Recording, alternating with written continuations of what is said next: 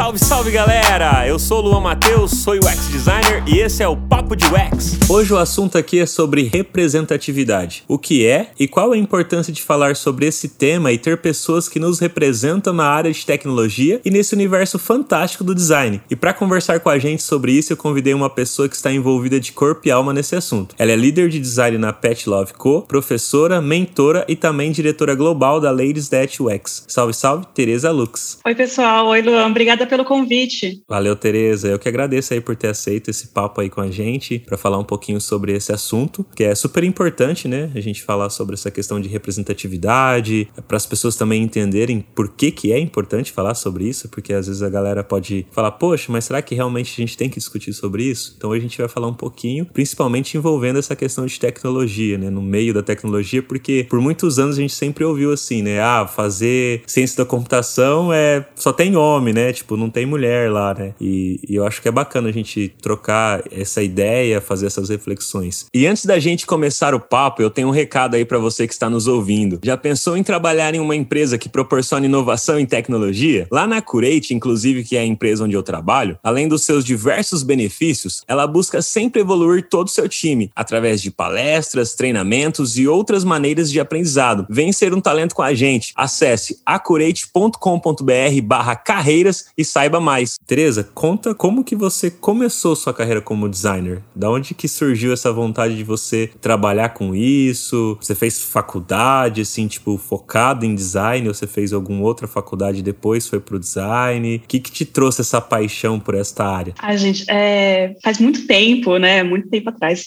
começou a jornada e em janeiro agora fazem 20 anos, né, que eu trabalho com design. Então, tinha uma outra percepção nessa época, né, quando eu comecei. Eu gostava muito de desenhar, eu sempre gostei muito de arte, né, de ilustração. Quando eu era criança, eu queria muito ser desenhista da Disney, né?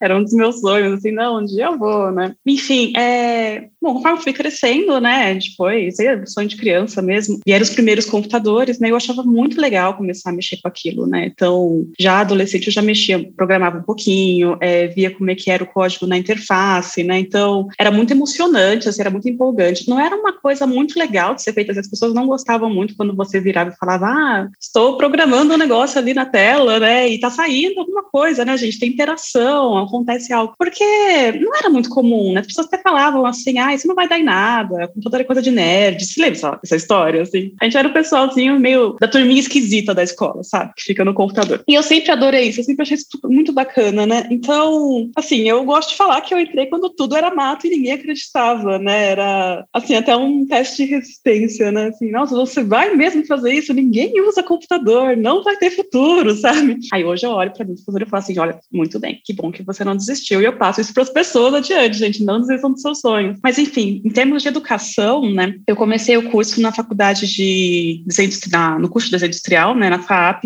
e ele tinha uma abordagem mais, digamos, old school, analógica do design, né? Mas isso não quer dizer que é desatualizado. A forma como abordava design na época, né? A base do curso de desenho industrial é maravilhosa. Ela pensa em design como um todo, assim, bem no, bem intrínseco, né? Bem, bem no coração do design mesmo, né? Então, eu amava as aulas de história da arte, ergonomia, arquitetura, psicologia do usuário, era incrível, né? Eram disciplinas muito legais, né? E eu não curtia muito as oficinas de madeira, oficinas de metal, cerâmica. Você teve essa época? Você já ouviu falar? Lembro, lembro sim. É, até a questão do design gráfico tinha a questão das impressões, né, de como o pessoal fazia gradiente na mão, era bem diferente. E quando eu comecei também a pôr a mão em código, assim, HTML, CSS, foi tipo em 2005, 2004. Quando eu comecei a trabalhar, eu já tava colocando a mão em código, eu tava fazendo um terceiro ano já de microlins. Eu falo, mano, eu sou aluno microlins, cara. também fui, também fui aluno microlins.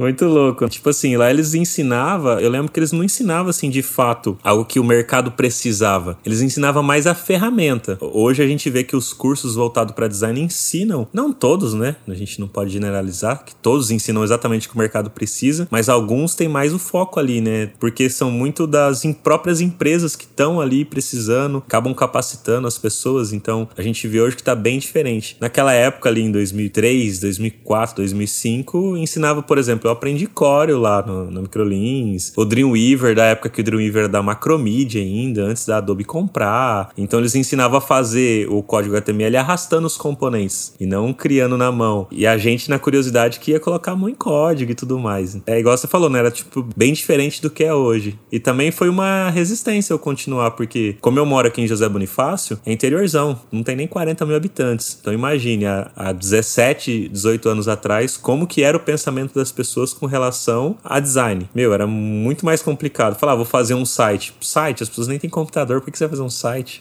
Pra quê? Pra que você vai fazer um site? Pra que você vai comunicar suas coisas na internet? É, gente, muita coisa mudou, ainda bem. E fico pensando que pra você deve ter sido muito mais difícil que para mim, né? Eu cresci em São Paulo, então tinha escolas, né? Tinha um apoio maior do que pessoas que moram no interior. Mas, enfim, cursos de produção gráfica, para quem trabalhava com design gráfico. Gente, eu morria de medo de errar alguma coisa ali na produção e acabar com um lote, sabe? De alguma coisa, ou revista, ou jornal, enfim. Eu fazia algumas ilustrações para Folha nessa época e eu morria de medo de calibrar errado ali, de escolher as cores erradas, enfim. Mas essa parte nunca foi muito minha praia, né? Eu gostava mesmo do desenvolvimento. Eu fiz, fui aluna Microlins também, pra você ter uma ideia. Mas eu ainda mexia, assim, em 2002, 2001, né? 21, ainda era um pouquinho mais, mais difícil, né? Assim, de das pessoas terem valor nisso. Realmente não tinha, né? As pessoas não usavam, era muito curiosidade mesmo. E como você falou, tinha designers que adoravam Dreamweaver, a promessa do Dreamweaver de, não, vai ter algo que eu só coloco os componentes na tela e vai sair um código perfeito que vai funcionar, né? Eu diria, né? 20 anos depois nada mudou, a gente ainda precisa de desenvolvimento, graças a Deus, né? Acho importante. Enfim, bom, nessa época eu ainda programava um pouco, né? Mais a parte de front-end, eu adorava programar, ver o código virando interface. Depois disso, eu fiz a graduação em design digital no Instituto Europeu de Design, né? No IED. E aí sim, com foco mais no, no meio digital mesmo, que é o que eu gosto de fazer. Eu gosto de pensar soluções mais digital. Alguns anos depois, eu fiz a minha primeira especialização em comunicação e mídias digitais na SPM, e agora eu sigo com os estudos em neurociência aplicada à psicologia no Mackenzie, né? O objetivo de tentar fazer novas experiências cada vez mais intuitivas e amigáveis de acordo com a forma com que o nosso corpo e mente funcionam, né? Essa é uma das coisas que eu gosto bastante de, de focar nas minhas, minhas propostas de design. E no meio profissional, eu gosto de dividir a minha carreira em dois momentos. Os primeiros dez anos, onde eu trabalhei como web designer ou diretora de arte digital em agências de ou fábricas de software, né? Quando eu cansava de um, eu ia para outro. E os últimos dez anos, onde eu atuei principalmente em times de inovação e empresas em fase de transformação digital, né? Começando pelo Guia Mais, onde a gente reformulou o famoso Páginas Amarelas, né? Do, as pessoas consultavam para fazer qualquer coisa, onde tinha médico, onde estava tal, tal lugar, enfim. Foi super divertido, foi muito bacana. Passei pela Serasa Experian, pelo Itaú, onde eu fiquei alocada no Cubo, né? Que é o Centro de Inovação e Empreendedorismo para Startups. Passei pela Notoprev, ah, depois fui para Claro Brasil, onde trabalhei com um produto de streaming, o Now. Foi muito legal essa experiência, trabalhar com streaming. Depois disso, eu passei para o Mercado Livre, onde eu atuei na interface do vendedor, né? Na área de, de Sellers Invoice, que eles chamam, pertinho ali do mercado envios. Tive uma curta jornada na BevTech, liderando o time de design Martech, de produtos que estão relacionados ao consumidor final. E atualmente eu faço parte do time da Pet Love Co, liderando o time de design que atua no e-commerce, né? Com foco em proporcionar mais conforto e segurança, tanto para os tutores quanto para os pets, né? Esse é um propósito que eu acho sensacional e estou muito apaixonada de fazer parte do time. Nossa, sua carreira é bem legal, né? E, e ver assim, igual você falou, pô, também fui ali no Microlins e agora tá fazendo um curso ali focado na questão dos pensamentos das pessoas e tudo mais. Que legal ver toda essa jornada e ver também a transformação que as tecnologias foram criando e as pessoas, as necessidades que foram surgindo a partir daí. Eu sempre brinco, a gente vai ter trampo o resto da vida, sabe? Se a gente quiser trabalhar com isso, assim, é só a gente se renovando de acordo com as necessidades que as pessoas vão tendo e a gente vai, vai sempre trabalhar. Nunca vai ter aquela coisa assim, poxa, né? Como você falou que as pessoas diziam para você, ah, isso aí não vai dar certo, não vai ter futuro. Olha o tanto de futuro que, que aconteceu e que ainda vai acontecer. E Tereza, a questão da representatividade, quando a gente fala essa palavra, o que, que ela de fato significa?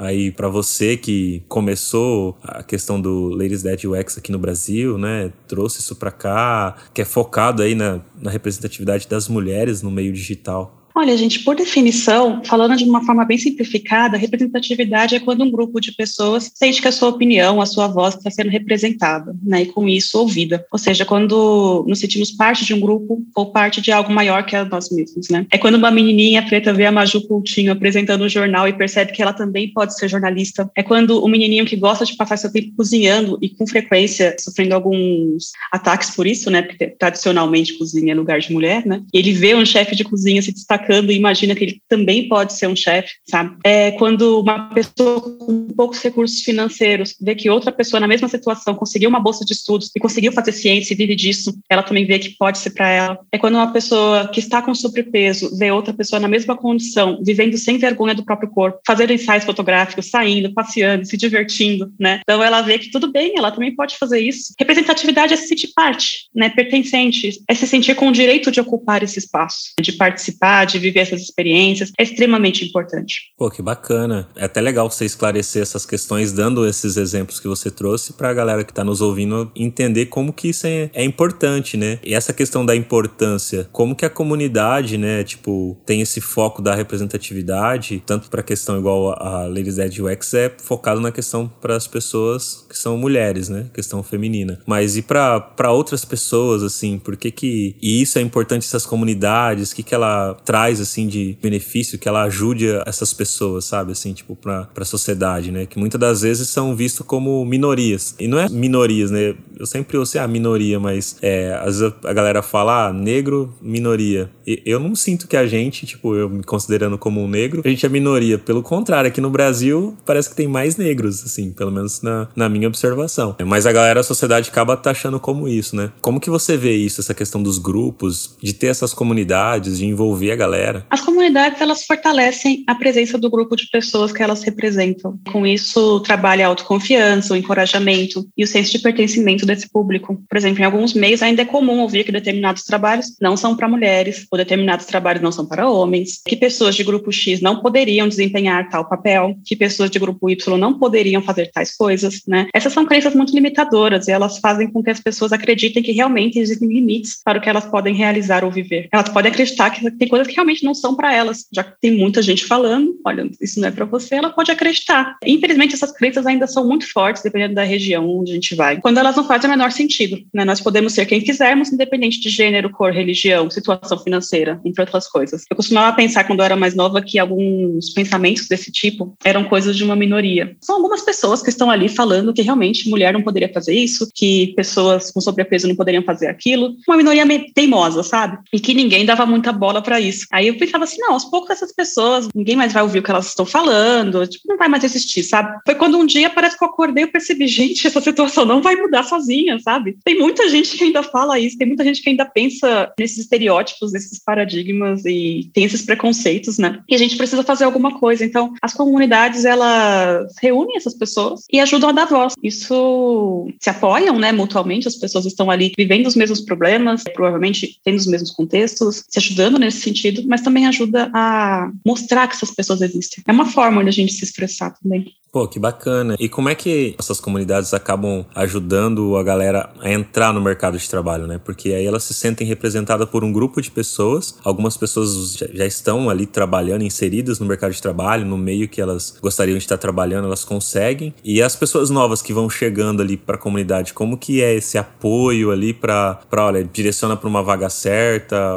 ou faz curso, né? Meio que vira um grupo de vários mentores ali ajudando um, a, um ao outro. Como que isso ajuda ajuda de fato ali para a pessoa ir para esse mercado de trabalho e principalmente a questão da área de tecnologia, né? Igual eu comentei, antigamente a galera de TI era só homem, né? Até o pessoal zoava, ah, mulher que vai para de TI nem é bonita, sabe? Tipo, o pessoal ainda zoava isso, tinha esse estereótipo, né? Eu, eu ouvi muito isso, assim, quando eu tava ainda no ensino médio, sabe? O pessoal falava, ah, área de TI, pra... aí você vai, tipo, ah, você quer ver mulher, você vai parar de nutrição. O pessoal sempre taxa essas coisas e vai colocando as, as pessoas em blocos, em, em grupos e fala que funciona funciona assim, né? Então, cria todos esses estereótipos, né? E, e, na tecnologia tinha muito. Hoje, graças a Deus, tem menos, mas ainda existe, igual você falou, isso não acaba do dia pra noite como que essa comunidade, as comunidades aí ajudam assim essas pessoas a conseguir às vezes o primeiro trampo, né? Acho muito legal que você falou que as pessoas costumam categorizar outras e colocar em blocos, né? Assim, no que, que elas têm que fazer e como que elas têm que fazer, que isso destrói a personalidade, a autenticidade das pessoas, é tudo que a gente pode ter de valor e de enriquecimento, parece que a sociedade quer que a gente entre ali num trilho, mas é muito legal esse movimento das comunidades que tem surgido recentemente, porque parece que são um grupo de pessoas que já passaram por por alguns perrengues e gostariam que outras pessoas não tivessem que trilhar esse caminho tão amargo, sabe? Então essas pessoas se ajudam. Elas compartilham dicas, experiências, trocam apoio, pedem para analisar o currículo uma da outra, olha o LinkedIn. Existe muito senso de amizade, parceria e pertencimento, né? Isso aqui no Brasil. No exterior, na América do Norte, né, Europa e Ásia, que são as comunidades que eu tenho me relacionado, tem uma, elas têm uma abordagem mais profissional. Elas se ajudam, mas com um relacionamento um pouquinho mais distante, né? Eles são mais interpessoais, com foco em desenvolvimento de carreira, dúvidas do dia a dia, tem pouca troca a nível pessoal, também tem menor engajamento no dia a dia, né? Isso falando dessas comunidades no exterior, né? Eu tenho tido contato. Então, é, então elas têm muito proveito nesses, nas conferências anuais, nesses encontros, que são o maior volume de pessoas. Eu acredito que as pessoas brasileiras criam um relacionamento mais próximo, mas também, infelizmente, com isso acabam criando possíveis inimizades por conta dessa proximidade, levar algumas coisas para o pessoal demais. Essas são algumas características quando a gente fala de comunidades globais. A organização das comunidades, por sua vez, ela ajuda a promover encontros para troca dessas experiências. Ela age como um facilitador para estreitar laços entre as pessoas, fortalecer o network. Também trabalhamos para aprimorar questões relacionadas a soft skills, hard skills, como se comportar em entrevista, o que é esperado de cada senioridade, cargo, função, o que é esperado de um líder, de um especialista, dúvidas sobre o ex ou os processos, né, entregáveis, enfim, melhorando a formação desses profissionais de certo modo, sabe? Como um complemento, no meu ponto de vista, assim, não substitui nenhuma outra educação, né? Só um grupo de apoio ali. Mas é um enriquecimento muito rico, né? É, a gente procura parcerias para ajudar também com escolas, com empresas, com iniciativas que têm os mesmos objetivos e os mesmos propósitos. Então, existe um movimento das pessoas que fazem parte da comunidade, né, se apoiando, se ajudando, e existe a ação da comunidade, né, que é facilitando essa conexão. Que bacana, Teresa. E para quem está nos ouvindo aqui nesse episódio e fala assim, poxa, legal, achei bacana esse lance da comunidade, quer abrir um capítulo na sua cidade sobre o Ladies Ed UX, você como diretora global aí, como que funciona, fala com você, o que, que a pessoa precisa fazer, ou às vezes quer participar de algum, como é que faz, às vezes, sei lá, para encontrar, às vezes ela quer abrir, mas nem sabe se na própria cidade dela hoje tem, principalmente por conta hoje da pandemia que a gente vive, né? Por mais que às vezes uma galera tá saindo tal, com todas as restrições ainda, tem uma galera que tem mais medo, né? Tá mais, mais dentro de casa ali, não sai tanto e às vezes não tem tanto esse contato próximo, igual você falou. E a gente, como brasileiro, gosta, né, de sentir ali o calor humano, tá perto das pessoas, né? Tem um pouco disso. Então, por conta disso, às vezes ela acaba não achando e quer abrir ou quer participar, o que, que ela tem que fazer? Então, a Ladies Zero X é uma comunidade global, né? Ela existe há quase 10 anos, presente no mundo todo. Nossa organização está dividida em cinco regiões, na América Latina, América do Norte, a EMEA, que é a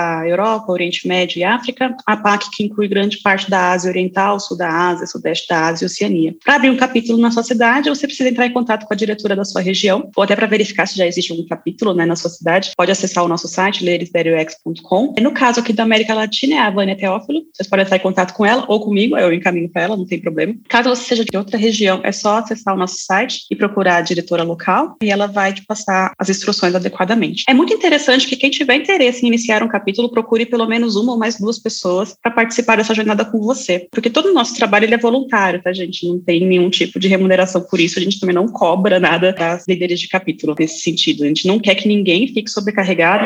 Gostamos muito de reforçar que esse precisa ser um momento divertido para as pessoas que estão organizando, de descontração, onde você aprende, conhece pessoas novas. Cuidar de um capítulo pode ser muito trabalhoso. Por isso, procure pessoas legais que você confia para participar dessa jornada com você. Outro ponto importante, Luan, que você falou, não precisa ser líder de capítulo para apoiar ou fazer parte da comunidade, tá, gente? É bem comum o pessoal achar que só pode ajudar nesse sentido, mas não. Existem muitas outras formas de ajudar, como compartilhando conhecimento. Atualmente, por conta da pandemia, todos os nossos meetups estão sendo transmitidos pelo nosso canal no YouTube. Pode dar uma entrevista no podcast também, escrevendo um artigo para o nosso Medium. Esses canais, né, o YouTube, podcast Medium, nós temos trilhas em inglês, português e espanhol, por enquanto. Então, fica à vontade para contribuir no idioma que você achar mais divertido. Podem também procurar os capítulos que estão lá no site e verificar as atividades. Pode participar de uma atividade em Atlanta, pode participar de uma atividade em Seattle, uh, Milão, onde vocês se sentirem confortáveis, né? Lá tem as instruções para vocês aplicarem é, enfim, se inscreverem, né, para participar dos eventos. Pode também participar de um evento de bate-papo com um tema específico, né, normalmente a gente faz pelo Zoom, talvez uma conversa sobre portfólio, soft skills, hard skills, assim, o que você que tiver a fim de apoiar a comunidade, né, as pessoas que fazem parte com algum assunto específico, pode vir também. Nossos, nossos encontros de bate-papo, eles funcionam funcionam muito como uma mentoria em grupo, tá, gente? Eu acho esse formato ótimo, inclusive muito mais seguro e amplo, porque você tem a visão de várias pessoas. Você consegue ter diversos tipos de feedback, analisar com cuidado da experiência de cada um, né?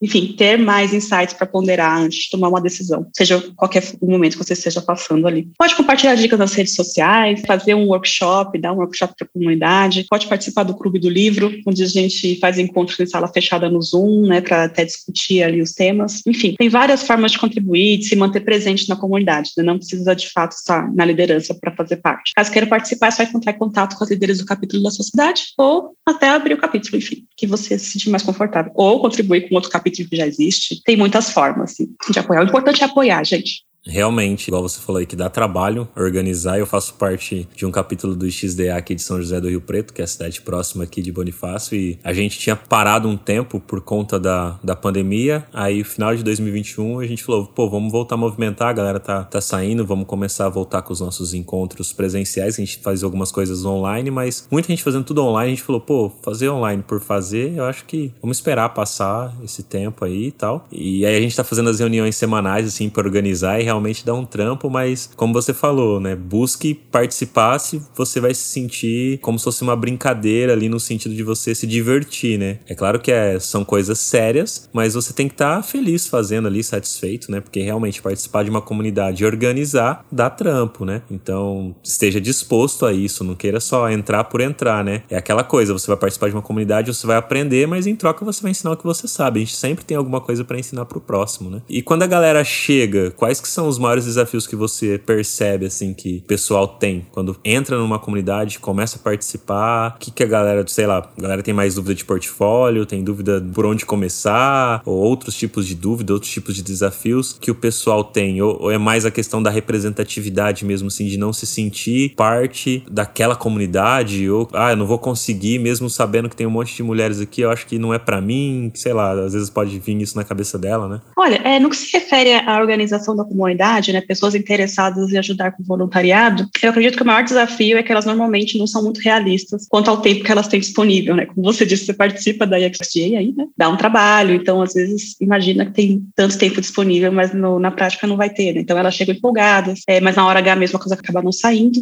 Isso é um pouco complicado de gerenciar, porque a gente trabalha em equipe, né? Então, se uma pessoa falta com um combinado, quebra toda a cadeia, alguém sempre vai sobrecarregar. Mas isso falando da organização, né? Pessoas que querem apoiar com voluntariado. Mas falando sobre os desafios de pessoas que entram em contato conosco para participar dos encontros. É, eu acho que cada cidade vai ter suas características, mas no geral aqui no Brasil são pessoas que estão ou iniciando, migrando de carreira, né, e precisam de ajuda para dar os primeiros passos, ou são profissionais com mais tempo de estrada, mas que estão em dúvida sobre o caminho a seguir, como ir de júnior para pleno, como ir de pleno para sênior, se vai para uma linha mais de gestão de pessoas, ou se vai se tornar especialista, e quando é de especialista, do que, é, mais de forma mais específica, quais oportunidades que deveria procurar, os desafios de cada uma dessas escolhas, se aceita determinada proposta, se muda de área, né? Tem muitos designers que optam por ir para produto, por exemplo. Então, temos um, um, volume grande de pessoas começando, né? Até característico aqui do momento que a gente está vivendo, mas também pessoas que já estão com tempo de carreira e eventualmente tem algum dilema, está com dúvidas sobre algum caminho a seguir ou o que fazer, e a gente se apoia nesse sentido. Que bacana. Não sei se você chegou a dar uma olhada que em 2021 a Magalu criou aquele programa Desenvolve 40 mais, que é um programa de formação de tecnologia para as pessoas com mais de 40 anos e, e até disponibilizou 50% dessas bolsas exclusivamente para as pessoas que se consideram negras, né? Na sua visão, como que você enxerga essas ações de representatividade das empresas, né? Empresas privadas nesse caso, assim. O que que você, como você falou, ah, você via que um dia essa questão de das pessoas ter esses estereótipos iria passar e você viu que não passou, começou a participar de comunidade e agora você vê essas empresas que um dia não tinha essas questões de representatividade dentro, tá criando esses programas? Acredito que você deve ficar feliz, né? Mas o que, que você vê como futuro? Ou o que, que você enxerga de tudo isso? Olha, como seria incrível, né? Se tivesse essas iniciativas 10 anos atrás, 20 anos atrás, né? Seria maravilhoso. É porque eu fui a única mulher do curso de design digital do IED,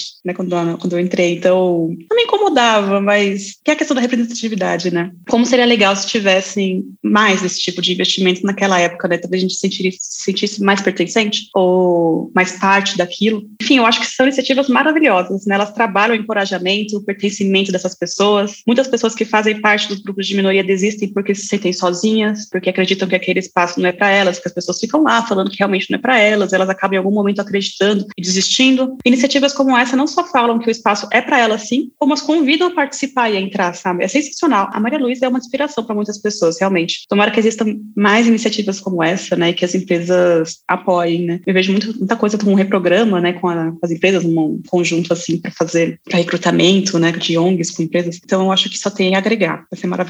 Show de bola. E além das comunidades dessas ações de empresas privadas, quais são os próximos passos que você acredita que tantas empresas como a gente, como sociedade, vai fazer para ter esse equilíbrio de representatividade na área de tecnologia ou em diversas áreas aí, que a gente vê que precisa de ter isso, como você deu os exemplos de, pô, uma pessoa negra vê a Maju lá apresentando, se sente representada e, pô, um dia eu posso fazer o que ela faz porque eu sei que é possível, alguém chegou lá. Gente, eu acho que cada pessoa precisa reavaliar seus preconceitos, sabe? Como você disse sobre as caixinhas, né? as caixinhas não precisam existir, sabe? Não precisa existir é, uma coisa fixa para cada um. Nosso destino não está traçado, sabe? Por incrível que pareça, assim, todos nós temos algum preconceito em algum grau. Por isso que eu acho importante a gente reavaliar essas coisas. É normal. Ninguém é uma pessoa horrorosa por conta disso, né? Por ter algum tipo de preconceito. Porque às vezes a gente não sabe, gente.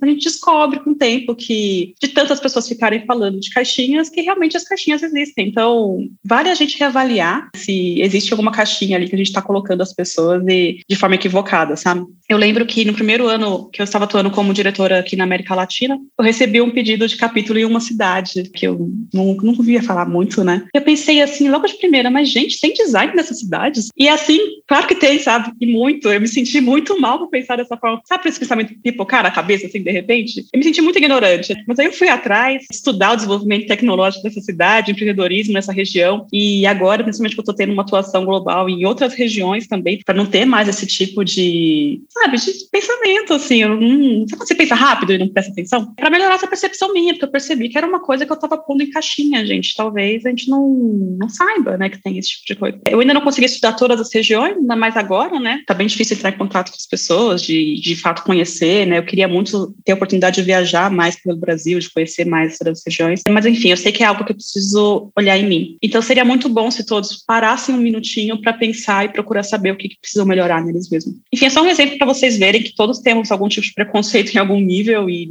tudo bem, sabe? Legal, é só a gente reavaliar, né? E pensar. E fora isso, as pessoas desapegarem da perfeição, né? Às vezes a gente pensa assim, nossa, eu tenho preconceito, eu sou uma pessoa horrorosa. Calma, gente, ninguém é perfeito, sabe? Então, bora dar uma refletida. Eu gostaria muito de pensar que o próximo passo seria todo mundo fazer terapia, mas é pouco viável, entendo. Acho que a gente deve sempre seguir questionando os nossos pontos de vista, reavaliando os conceitos sobre a vida, sobre opinião, sobre tudo. Que bacana. Eu acredito que você deve ter várias histórias aí da galera que participa da Ladies That UX sobre algum impacto que a comunidade acabou trazendo para alguma pessoa ali. Tem alguma que você pode contar pra gente ali de alguma história que aconteceu com alguma pessoa que foi lá e, sei lá, conseguiu um, um trampo e tava precisando ali, era bem na hora que ela precisava para, sei lá, pagar uma conta, não sei, enfim, alguma história que te marcou assim, que mais te chama a atenção? Ai, gente, é difícil escolher uma história, porque realmente a gente recebe muitos feedbacks assim, obrigada, né, pela oportunidade, pelos feedbacks, por proporcionar o momento, sabe? Às vezes o agradecimento é nisso. Eu sinto muita falta dos encontros presenciais, gente. Como se diz, o brasileiro tem, né, realmente essa necessidade, eu acho. E eles davam muito mais trabalho. Você chegou a organizar os eventos presenciais da XG? Eu consegui organizar junto com o pessoal lá, né, ajudando, contribuindo junto com a galera que já tinha aberto o capítulo, eu cheguei depois, em 2020. Em janeiro, fevereiro, se eu não me engano, a gente, fevereiro de 2020 a gente fez um, foi até dentro do shopping do, do Iguatemi que tem em São José do Rio Preto, foi super legal, deu tipo umas 60, 80 pessoas assim participando. Nossa, foi super bacana. E aí a gente tava organizando o próximo, entrou a pandemia, sabe? Aí não deu pra organizar. Mas realmente fazer o presencial dá muito mais trabalho, porque a gente teve que levar, pensa no shopping, a gente teve que levar caixa de som, pegar cadeira emprestada de uma livraria, sabe? Isso no dia. Aí depois que termina, você tem que organizar tudo isso de volta, né? Então, tipo, é trampo antes, durante, porque a gente deu algumas palestras, chamou alguns convidados e depois. Então, tipo, é, é o tempo todo ali tendo que trabalho ali de organizar. Mas eu gosto do presencial, sabe? Sei lá, é, é muito legal. Trabalhar, eu gosto de trabalhar remoto, curto bastante, porque antes eu tinha que ficar viajando, pegando ônibus e perdia muito tempo da minha vida assim. Então hoje eu ganho muito mais tempo, muito mais qualidade de vida para mim trabalhando home office. Mas a questão dos encontros ali, de troca de conhecimento presencial, para mim, é muito melhor, sabe? É um, um, gosto e um perfil meu, assim, de estar tá perto. Quando você discute alguma coisa, é, é mais fácil, né? Porque você vê a reação da pessoa, sei lá. É, a troca é melhor, pelo menos na minha visão. Eu tenho a mesma, a mesma percepção que a sua, assim, para trabalho remoto está sendo muito incrível porque a gente não tem mais a despesa nem tanto de tempo quanto de dinheiro da locomoção e acaba sendo muito mais rápido e prático, né? Mas para esses encontros, para você conhecer as pessoas, para falar mais abertamente sobre algumas questões, para criar um relacionamento, sabe? O presencial ele é imbatível, né? No Zoom a gente tem uma dificuldade de gestão de, de falas, né? E como você disse, os eventos presenciais dão muito mais trabalho, né? Sempre tem um problema com coffee, a gente fica desesperado quando a gente está organizando evento presencial, porque ou com a lista de presença, ou com trânsito, é, a gente tem que chegar primeiro, a gente tem que sair por último. Tinha sempre muito mais história para contar, né? Gente, porque, enfim, aconteciam mais coisas, né? Nesse sentido. Nós temos diversos tipos de atividades, né? Como meetups, painéis de gestão, workshops, mas o meu favorito são os encontros para bate-papo, justamente nesse formato de criar relacionamento, sabe? Que você falou, assim, de se encontrar mesmo. E às vezes a gente escolhe um tema para falar ou decidimos no dia, né? E em um desses encontros eu organizei uma roda onde todas as leis pudessem se ver, né? E ouvir umas das outras. E com o decorrer dos do, do encontro, né? Elas estavam tão confortáveis, sabe? Tão tranquilas, conversando, trocando experiências, falando mesmo de coisas pessoais, falando do coração, sabe? Foi, a gente nem viu a hora passar e foi tão bonito. Não aconteceu nada de especial comigo ali ou para mim naquele dia, mas foi muito gostoso de ver o que estava acontecendo, sabe? Pessoas se fortalecendo, foi demais, assim. Eu queria muito poder repetir essa, essa experiência, assim, de novo. Eu acho maravilhosa a energia, sabe? E outra experiência muito legal foi no Tokyo X de 2019, né? Que é Tokyo X é a conferência anual da comunidade. Todos os anos a gente escolhe uma cidade, né, para sediar o evento, e é comum a direção global comparecer. Em 2019 foi em Manchester, no Reino Unido, né? E logo depois que me pediram para assumir a direção da, da comunidade, né, inclusive, e foi sensacional encontrar as outras líderes. Foi uma mistura de sotaques, de culturas, todas com o mesmo perfil colaborativo, inclusivo, sabe? Foi muito legal. Além de conhecer a atuação de UX em outras regiões. Você imagina você ter um evento presencial, né, com várias culturas. Gente, foi demais, assim, foi incrível. É, é muito comum nos nossos encontros falarmos também sobre aprendizados, aqueles que não deram muito certo, ou seja, falar sobre os fracassos mesmo, é, os tropeções. A gente tenta diminuir o máximo aquela coisa de estrelismo dos eventos, sabe? E da perfeição e tudo, que as pessoas são intocáveis. Então a gente fala muito sobre a vida real, vida que a gente leva. Às vezes a gente acerta, muitas vezes a gente erra, e tem muitos aprendizados e nos erros também.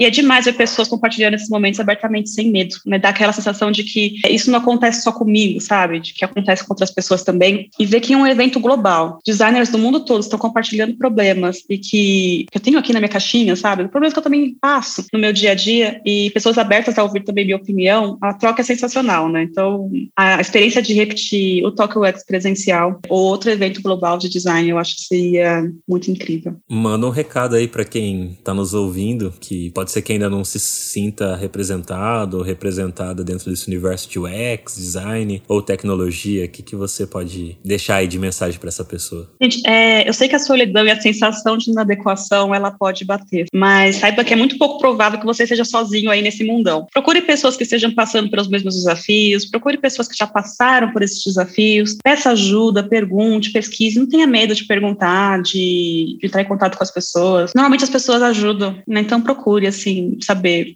dá uma olhada no LinkedIn das pessoas que vocês admiram, veja como que elas podem te ajudar, né? As pessoas normalmente aqui são bem abertas a isso. E outra dica, gente, não tome é, tudo que as pessoas falam como pessoal. Tá? Não permita se abalar por qualquer coisa que falam para você, tá? É claro que, gente, existem coisas que são, inclusive, casos de justiça, a gente precisa procurar apoio legal, lutar pelos nossos direitos, né? Não estou falando aqui para relevar tudo. Se alguém for preconceituoso com você ou tentar te assediar moralmente, enfim, sacode mesmo, fala. Mas, de modo geral, quando a gente ouve um comentário ou outro meio babaca, assim, sabe, não absorve, né? Todo mundo está no processo contínuo de evolução e aprendizado e tem muita gente que nem sabe o que está falando. Então, se você for se importar com tudo, não vai acabar enlouquecendo. Então, se alguém disser que tecnologia ou UX não é para você, que você não leva jeito e que, na opinião delas, né, na arrogância delas de julgar o que é melhor para você.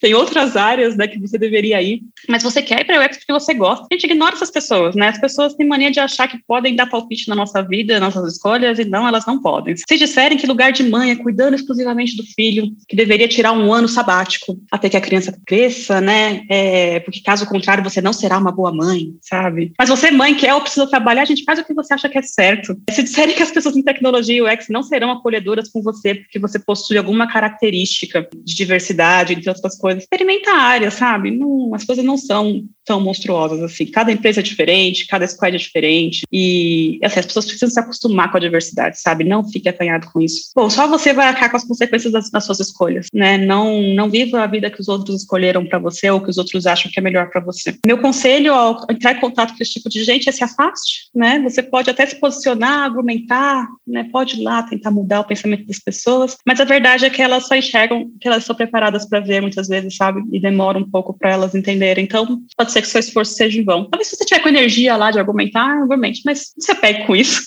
Eu, pessoalmente, já ando evitando esse tipo de fadiga, sério. Eu já ouvi muita coisa e eu tenho tanta coisa para fazer que eu falo, ah, gente, eu não gasto mais meu tempo com isso. Eu mostro ao invés de falar, sabe? Então, ações são melhores que palavras. E bola para frente, a vida é sua, o mundo é seu. Show de bola. Muito obrigado, Tereza, aí, pelo papo incrível, né? Por falar um pouquinho pra gente aí sobre essas questões de representatividade, por que que isso é importante. Trouxe exemplos bacana aí pra, galera. Eu acredito que a galera tenha curtido muito ouvir você aí, ouvir um pouquinho também da sua história. Eu gostaria de deixar agora o espaço para você divulgar. Você já falou do site da Ladies Ed UX, mas também divulgar as suas redes sociais pessoais aí para o pessoal te adicionar. Tenho certeza muita gente já te conhece, mas pode ter alguém que aí não te conhece, quer te conhecer um pouco mais, ver o que, que você posta nas redes sociais. Eu sei que você, eu te sigo lá no Instagram, sei que você posta um monte de coisas bacanas lá. Tem vezes que você posta fazendo tatuagem. Esses dias eu vi que você tava fazendo aula de dança. Então eu sei que você sempre tá postando um monte de coisa divertida lá, a viagem que você faz com seu marido. Então eu acredito que também na, em outras redes sociais você deve postar e divulgar as coisas aí da comunidade. Então pode divulgar, o espaço é seu. Pessoal, é, para seguir as coisas do, das atividades Ladies Zero X, né, tem, tem o site ladieszerox.com, onde tem o link também pro para os nossos podcasts, para os nossos canais no YouTube, para os nossos canais no Medium, em português, inglês e espanhol, por enquanto. Fica à vontade para seguir os capítulos que vocês tiverem mais interesse, são mais de 85. Estamos muito contentes, porque em 2019, quando eu assumi, tinha só 55. Maravilhoso, assim, muito orgulho. É, sobre as minhas redes pessoais, é, gente, por favor, venham, podem me seguir à vontade, Tereza Lux em qualquer rede social, Facebook, Twitter, é, Instagram, né? Eu já pensei muito tempo se eu fazia um Instagram profissional ou não, mas, gente, é minha vida, eu sou quem eu sou, né, aqui, em qualquer outro lugar, eu prefiro colocar minha vida num lugar só, porque eu não sou uma pessoa diferente do profissional. Então, vocês vão eventualmente ver lá fotos de cachorro, né? Eu tenho três cachorros adotados, da Truco, Risoto e o Canoli. Vai ver algumas fotos que eu tiro com meu marido, algumas coisas que a gente faz aqui de Passa Você Mesmo. Esse ano eu tô muito numa pegada de entrar em contato com o meu lado feminino, então estou fazendo aula de danças de dança do ventre, é, fazendo outras coisas assim. Então, se eu tiver curiosidade, quiser conversar mais sobre isso, é só entrar em contato, só seguir. Eu gosto muito pensar em questões de saúde mental. Vejo que a gente está numa fase bem complicada e é bem importante a gente ter. Então, enfim, vocês vão encontrar esse tipo de, de coisa lá no meu Instagram, que eu acho que é o canal que eu mais atualizo. Mas, enfim, qualquer rede social fica à vontade para me adicionar. Vai ser uma alegria contar com vocês. Adoro conhecer pessoas e à disposição para ajudar também. Maravilha. Quero agradecer também todo mundo que ficou até o final aqui ouvindo a gente, ouvindo esse papo e falar que ainda estamos com o nosso e-book gratuito sobre as 10 heurísticas de Nielsen. É só clicar no link da nossa bio, deixar o seu e-mail lá e receber esse e-book aí para você no e-mail para você melhorar as interfaces que vocês criam, principalmente para galera que tem mais focada na questão do UI. E para quem quiser ouvir outro assunto, ou também falar um pouco mais sobre essa questão de representatividade dentro do universo de UX, tecnologia, o que, que você quiser ouvir ou quiser indicar algum convidado para estar tá participando aqui com a gente, é só mandar lá no nosso Instagram, arroba Papo de UX. É isso aí, valeu e até o próximo episódio.